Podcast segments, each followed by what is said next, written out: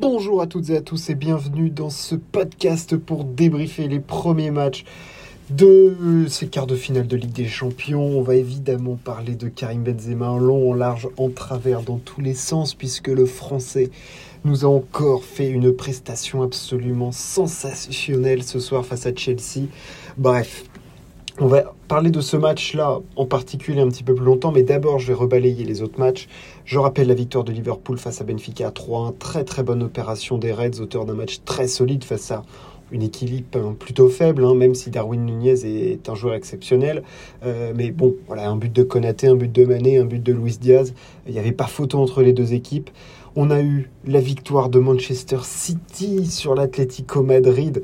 Euh, L'Atlético qui a offert un match, euh, je dirais pas honteux, mais enfin, je veux dire, c'est qu'est-ce que tu espères vraiment dans un match de Ligue des Champions en défendant à 10 dans ta surface de réparation pendant 90 minutes face à Manchester City, qui est l'équipe qui utilise le mieux le ballon, qui a peut-être le meilleur coach?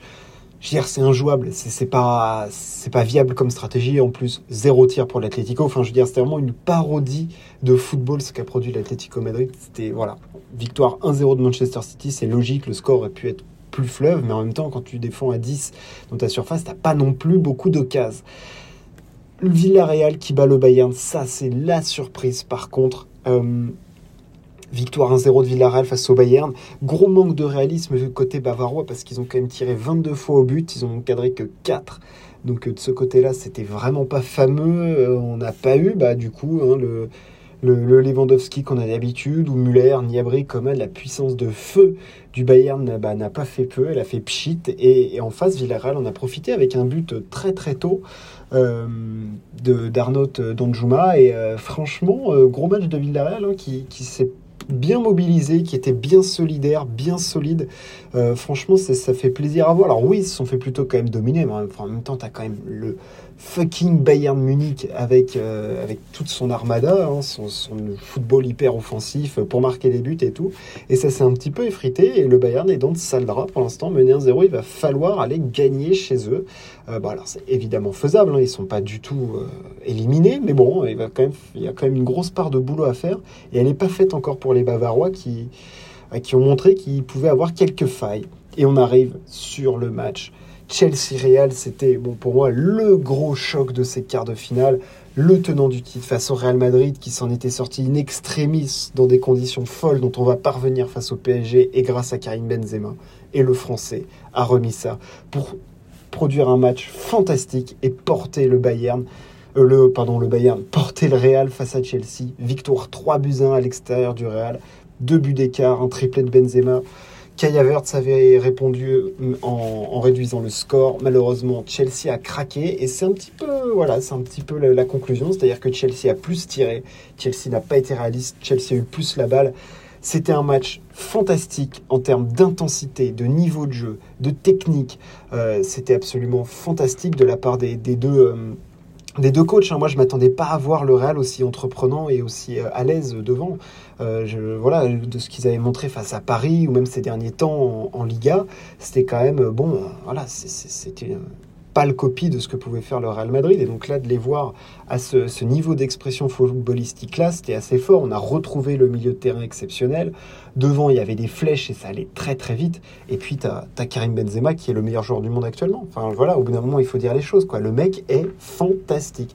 Il est à 34 ans, il n'a jamais été aussi fort. Et dans tous les domaines. Physiquement, il est là et ça se voit. Parce que les buts qu'il va chercher de la tête, il met un triplé, dont deux buts de la tête, deux buts fantastiques. Le premier, il met une tête mais surpuissante qui vient transpercer Edouard Mendy, qui est peut-être le meilleur gardien du monde. Euh, le deuxième, il, il faut qu'il se gaine parce que la balle, elle lui revient du mauvais côté. Bref, il arrive à te la mettre dans l'autre sens. Et la finition pied droit sur le troisième but, c'est fantastique. Tout le registre y est passé. Tout est maîtrisé à la perfection.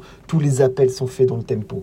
Les ballons, il les reçoit. Il a une justesse technique absolument fantastique. Et, ce qu'il fait sur un terrain en ce moment, c'est exceptionnel. Et c'est voilà, en ce moment, avec Mbappé, je pense que c'est le meilleur joueur du monde. Il y a très peu de débat là-dessus. Il est dans les trois meilleurs joueurs du monde et il le prouve en plus en mettant des triplés dans des matchs fantastiques. Mais est-ce qu'on se rend compte de ce qu'il vient de faire? Il a mis trois buts face au Paris pour qualifier le Real et là il met trois buts à Chelsea, à Stamford Bridge. C'était mais c'est colossal ce qu'il produit en ce moment, c'est colossal. Il porte le Real Madrid.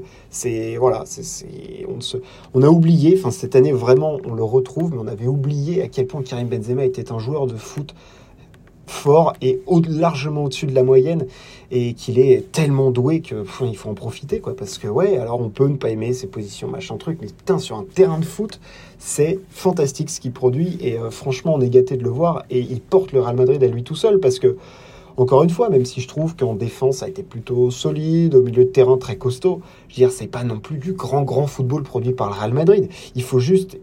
Le Real Madrid, ils ont juste été tellement réalistes. Je veux dire, ils cadrent 5 frappes, ils en mettent 3 buts. Hein. Chelsea tire 20 fois, ils en cadrent 5, ils mettent un but.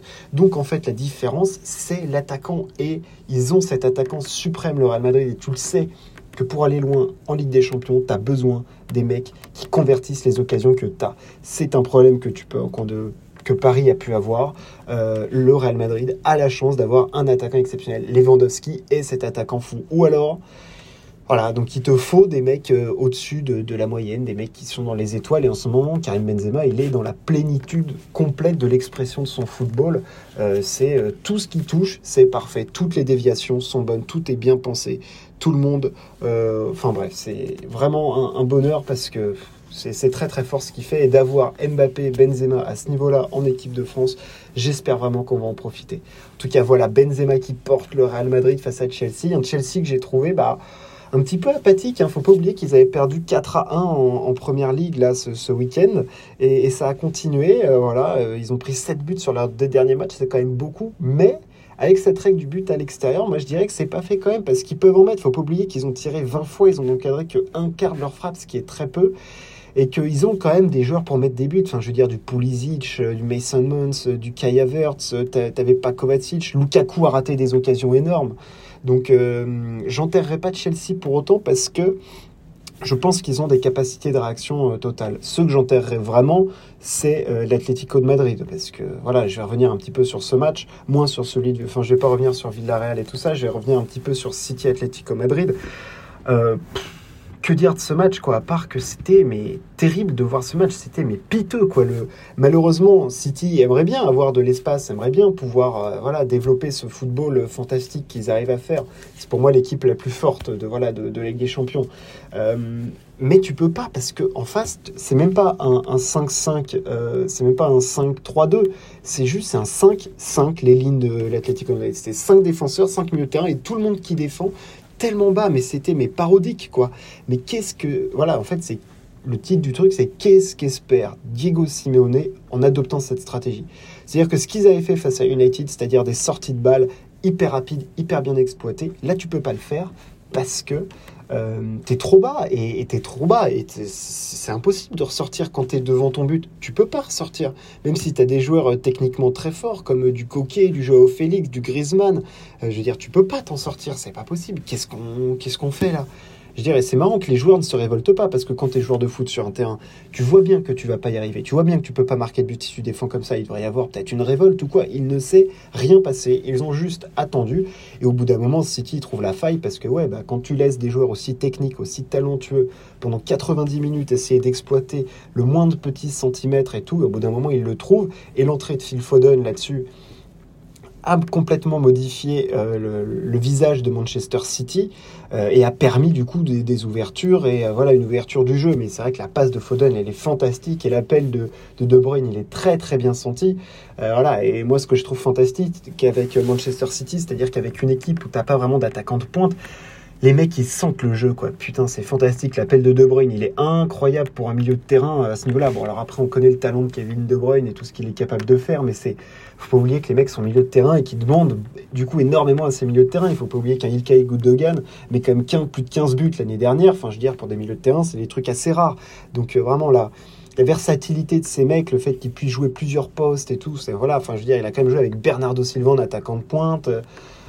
Ouais, c'est, je trouve que c'est très très fort. Hein. En tout cas, de la part de, de Pep Guardiola, d'arriver à faire fonctionner tout ça, c'est franchement c'est du beau football et j'espère vraiment qu'ils iront loin parce qu'ils produisent vraiment du très très beau football. Et je pense que par exemple, si tu mets un Karim Benzema à Manchester City, ça devient injouable complètement. Mais bon, on n'en est pas là. Benzema, il est du côté du Real. Il a produit un match fantastique et j'espère que voilà, ça va, ça va continuer comme ça pour lui. Puis qu'à la Coupe du Monde, il pourra ravir l'équipe de France. Voilà, ce podcast est terminé concernant les premiers quarts de finale de la Ligue des Champions. J'espère que ça vous a plu. Euh, on se retrouve très très prochainement. Ciao, à plus.